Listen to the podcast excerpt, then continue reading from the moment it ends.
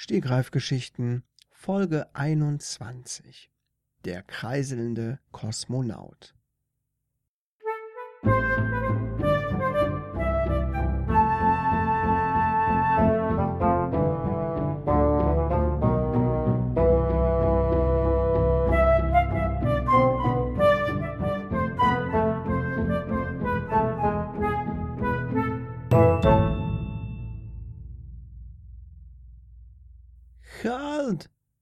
So schnell!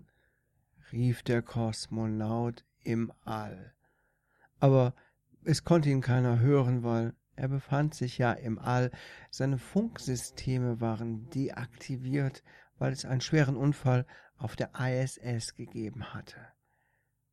So schrie er sich selbst ins Ohr, aber kein Mensch konnte es hören, auch nicht die anderen Kosmonauten, die um ihn herumschwirrten in der Schwerelosigkeit des Weltraums.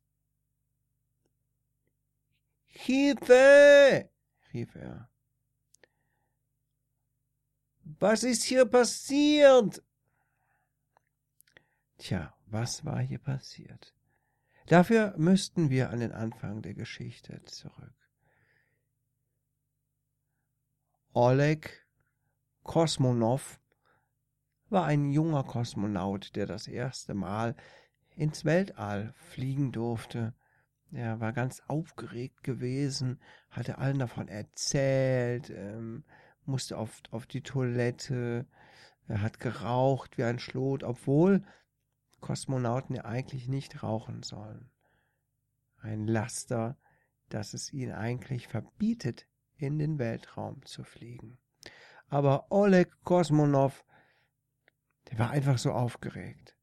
Hat auch viel gegessen, viel fettiges Zeug, viel Kuchen gegessen, Sushi in Massen, in Massen. Und er war so aufgeregt und hat so viel gegessen und geraucht, dass er, als es schließlich tatsächlich so weit war, dass die Rakete ins All starten sollte, Oleg ziemlich übergewichtig war und Raucherhusten hatte. Er passte kaum in seinen Raumanzug rein. Es war ihm schon ein bisschen peinlich. So ein Ärger, sagte er. Jetzt passe ich fast gar nicht hier rein. Darf ich trotzdem noch mitfliegen? Ja, wurde ihm bestätigt. Und hör mal bitte auf, mit diesem komischen äh, pseudorussischen Akzent zu sprechen, Oleg. Wir wissen, dass du so nicht sprichst. Na gut, äh, Entschuldigung, na gut, sagte er. Und damit hatte es sich mit dem Akzent. Oleg, wir sind uns nicht sicher, ob das so gut geht, wenn wir dich so ins All schießen, so fett wie du geworden bist. Und so viel wie du rauchst, mach mal die Zigarette aus. Du stehst hier direkt neben einem riesigen Treibstofftank, da kannst du doch nicht einfach rauchen. Tut mir leid, sagte Oleg, schnipste die Zigarette weg und sie landete im trockenen Gras. Ein Feuer brach natürlich aus, es wurde ausgetreten, und Oleg wurde böse angeguckt. Wir haben's dir doch gesagt, wurde er angezischelt. Kannst du dich einmal an die Absprachen halten, Oleg?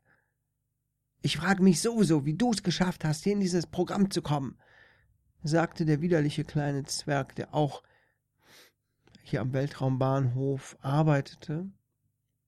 Sein Name war Olaf. Er ärgerte sich, dass er sich so ähnlich anhörte wie Oleg. Und deswegen war er neidisch. Und Olaf war wirklich ein Zwerg. Sehr, also er war wirklich ein Zwerg. Also eigentlich war er 1,70 Meter groß, aber Oleg, der Weltraumkosmonaut, war 2,30 Meter groß. Eigentlich auch zu groß für eine solche Mission. Zu groß und zu schwer und rauchend und eigentlich komplett ungeeignet. Eigentlich hatte Oleg auch kein bisschen Ahnung von Physik und Mathematik. Er konnte keine Flugbahn berechnen, aber hm, irgendwie hat er Glück gehabt und war hier reingerutscht. Und der winzige 1,70 Meter Olaf fand das gar nicht gut, weil eigentlich wäre er gerne mal mitgeflogen.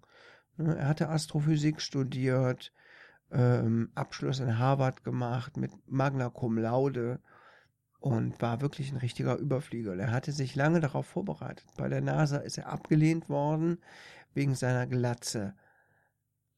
Die würde ähm, zu sehr die anderen Astronauten blenden, wenn das grelle Sonnenlicht sich darauf spiegelte. Aber bei den Russen wäre das nicht so schlimm gewesen. Aber da war der Oleg schon schneller gewesen und Olaf, Olaf äh, schaute in die Röhre. Tja, Pech gehabt. Die beiden konnten sich nicht leiden, aber Oleg konnte diese unsachgemäße Kritik an seiner Person relativ gut abperlen lassen.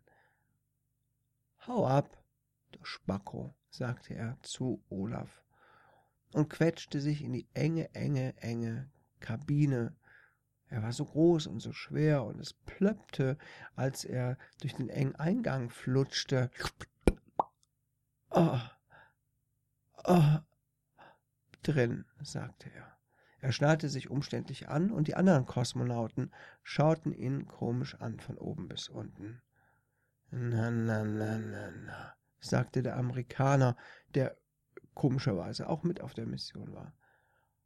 Also, ob das nicht noch Ärger gibt. Wieso sollte es Ärger geben? Ich weiß nicht.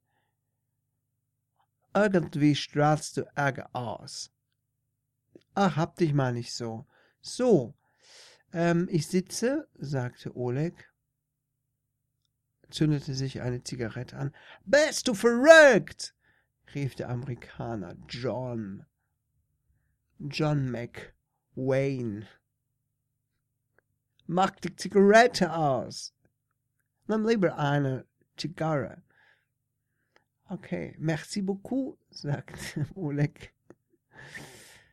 Gibt's ja eigentlich auch französisch sprechende Kollegen? Oui, moi, rief jemand. Aber äh, Oleg sah niemanden, er hörte nur die Stimme. Zusammen rauchten sie eine, pafften sie eine Zigarre. Olaf zischelte nochmal etwas, musste sich dann aber entfernen, weil die Triebwerke langsam, aber sicher gezündet wurden. Der Countdown lief runter, 10, 9, 8, 7, 6 und so weiter, aber auf Russisch. Kann ich jetzt nicht wiedergeben. Auf jeden Fall wurde auf Russisch von 10 nach unten runtergezählt. Olaf entfernte sich, wollte sich entfernen, stolperte aber. Da zündeten schon die Raketen, also die Triebwerke. Es wurde heiß, ein Feuerball brach unter der äh, Weltraumrakete empor. Und Olaf, nun ja, wurde zu Asche. Oleg schaut aus dem Fenster, lachte sagte. Jetzt kann's losgehen. So, wo muss ich denn hier Gas geben? Die anderen Weltraum, die anderen Kosmonauten lachten, obwohl die Situation eigentlich ziemlich tragisch war. Denn eigentlich meinte es Oleg ernst. Er suchte wirklich nach einem Gaspedal und nach einem Lenkrad und nach einer Möglichkeit, die Außenspiegel zu verstellen.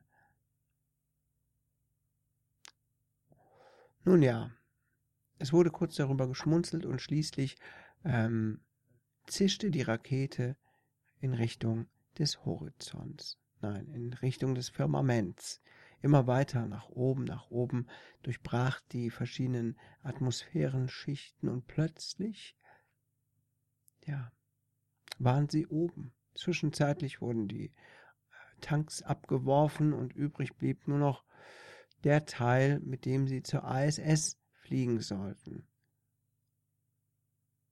Hey, Oleg, was ist eigentlich deine Aufgabe in der ISS? Ich habe gehört, dass du gar nichts in der Richtung studiert hast oder so.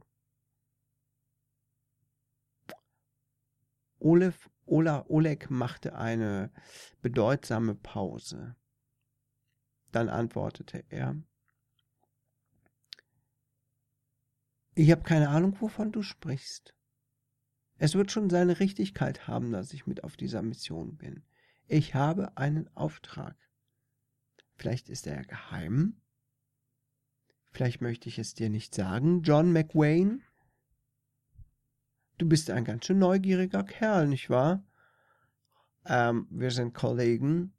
Wir müssen uns austauschen untereinander, damit das hier alles funktioniert. Oui, oui, c'est vrai, rief jemand im Hintergrund, den Oleg immer noch nicht sehen konnte. Wer ruft denn da die ganze Zeit auf Französisch? Ich weiß nicht, sagte John McWayne. Die anderen Kosmonauten, jemand aus Japan und jemand aus Jerusalem und ein Australier, sagten gar nichts dazu. Sie wirkten wie Statisten, die einfach nur mitflogen, damit genug Leute dabei waren. Aber sie wirkten so blass und unauffällig, man hätte sie auch durch Affen ersetzen können. So unterhielten sich die beiden eine ganze Weile und dockten schließlich an der ISS an. Was für eine Feier! Sie wurden freudigst erwartet von den Leuten, die bisher in der ISS tätig waren. Denn unsere Kosmonauten sind, waren die neuen, die neue Besatzung für die ISS. Die alte Besatzung feierte kurz. Ähm, der Deutsche reichte ein paar Weißwürste. Der Chinese Reis. Der Eskimo gefrorenen Fisch und der Indianer tanzte ums Lagerfeuer. Alle Klischees waren vereint, denn auf der ISS war die Zeit stehen geblieben. Irgendwie. Nun ja, so wurden sie begrüßt, und die alte Besatzung, die sich irgendwie auch ein wenig eigenartig entwickelt hatte im Laufe der letzten Monate, die hatte es auch dringend nötig, nach Hause zu kommen. Das ist ja wunderschön hier, sagte John McQuain. Ja, das finde ich auch. So, dann mache ich mich mal an die Arbeit. Meine Lieben, ich bin dann mal weg. Was magst du denn? Oleg. Ja, das wirst du gleich sehen. Ja, ich geh mal hier ein bisschen, geh ja mal ein bisschen was machen. Hier hinten. Ja, tschüss.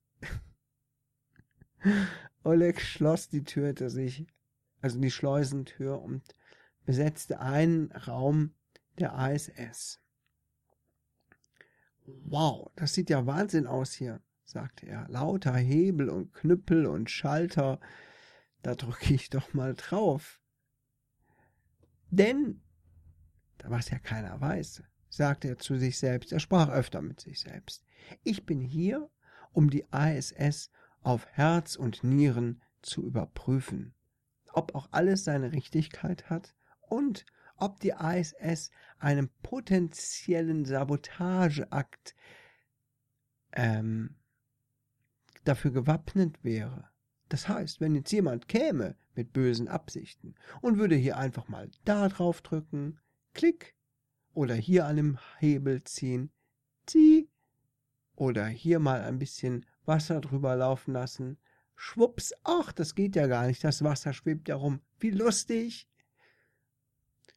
Dann müsste die ISS vielleicht in ernsthafte Probleme kommen. Und damit wären wir wieder am Anfang der Geschichte. Oleg schwebt in seinem Raumanzug durchs Weltall, losgelöst von der ISS, von der nur noch Trümmer übrig waren. Er schrie, aber niemand hörte ihn, und er dachte sich, vielleicht habe ich es übertrieben mit meinen Tests. Da flog John McWayne vorbei. Er drehte sich wie ein Brummkreisel um die eigene Achse und schaffte es nicht zu stoppen, denn, nun ja, Newton, ne, Gesetze, Physik, er drehte sich einfach immer weiter. Es gab ja nichts, was dieser Drehbewegung irgendwas hätte entgegensetzen können. Und Oleg sah, dass John das überhaupt nicht gut bekam. Er reierte die ganze Zeit. Sein ganzer Helm war voll gereiert. Und Oleg dachte, vielleicht sollte er den Helm mal öffnen, damit die Kotze raus kann. Und so betätigte Oleg seinen kleinen Jetpack-Antrieb am Raumanzug, düste dorthin, machte ein wahnsinniges, wahnsinnigen Krach. Es brummte, obwohl man das im Weltall nicht hörte, aber er spürte die Vibrationen durch seinen Raumanzug. Er bekam John zu packen und, was geschah, natürlich wurde er von der Drehbewegung selber erfasst. Es war schon ein ziemliches Problem. Aber offenbar war John ohnmächtig geworden und Oleg betätigte seinen ähm, Jetpack-Antrieb und ähm, verursachte eine Gegenbewegung zur Drehbewegung, so dass sie langsam aber sicher abbremsten. Wow, Gott sei Dank, sagte Oleg. Er fummelte an dem Visier herum, schüttelte John, sagte, John, hallo, John, wie wär's mal mit Aufwachen? Dann wird es hier ein bisschen problematisch. Die Trümmer der ISS flogen quer, kreuz und quer um sie herum. Nichts mehr war davon übrig, auch keine Rettungskapseln. Es sah eigentlich ziemlich schlecht aus. Aber Oleg hatte das Bedürfnis, John noch einen Gefallen zu tun.